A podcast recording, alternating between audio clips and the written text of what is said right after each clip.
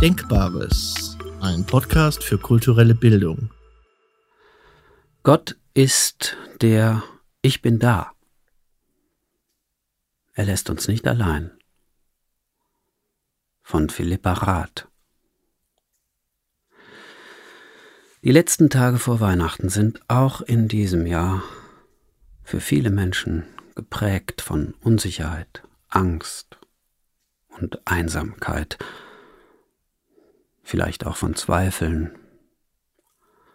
ganz sicher aber von einer unstillbaren Sehnsucht nach Heil und Heilung.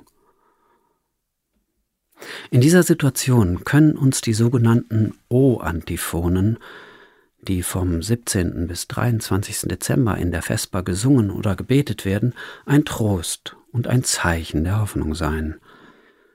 In diesen wunderbaren Gesängen wird Jesus Christus unter Bildworten und Titeln angerufen, die im Alten Testament dem erwarteten Messias zugesprochen wurden. O Weisheit, o Adonai, o Wurzel Jesse, o Schlüssel Davids, o Morgenstern, o König der Könige, o Emmanuel. Wir können Gott keinen gültigen Namen geben, sondern Gott ist der Name über alle Namen. Brief an die Philipper, Kapitel 2, Vers 9. Wir können ihn nicht benennen, uns seiner nicht bemächtigen, sondern ihn nur in immer neuen Bildern umschreiben. Er ist das Mysterium unseres Lebens. Das spüren wir in dieser Zeit der Pandemie besonders deutlich und manchmal auch schmerzlich. Gott ist immer der ganz andere. Er bleibt uns nicht selten fern und fremd. So oft können wir ihn nicht verstehen. Wir können ihn nur erahnen und uns ihm fragend, stammelnd, zweifelnd und hoffend annähern wie dies die O-Antiphonen tun.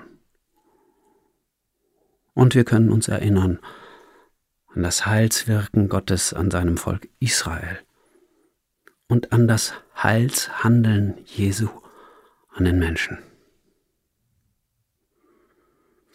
Solches sich erinnern kann auch für uns heute heilsam sein und unseren Blickwinkel ändern. Vielleicht erkennen wir dann, Gott lässt sein Volk nicht allein. Er lässt auch uns, er lässt auch mich nicht allein. Niemals. Auch und gerade nicht in Zeiten der Not, wie die Welt sie derzeit erlebt. Denn er ist der Ich bin da. Er geht alle unsere Wege mit. Dazu ist er Mensch geworden an Weihnachten. Und dazu hat er uns verheißen, ich bin bei euch alle Tage bis ans Ende der Welt.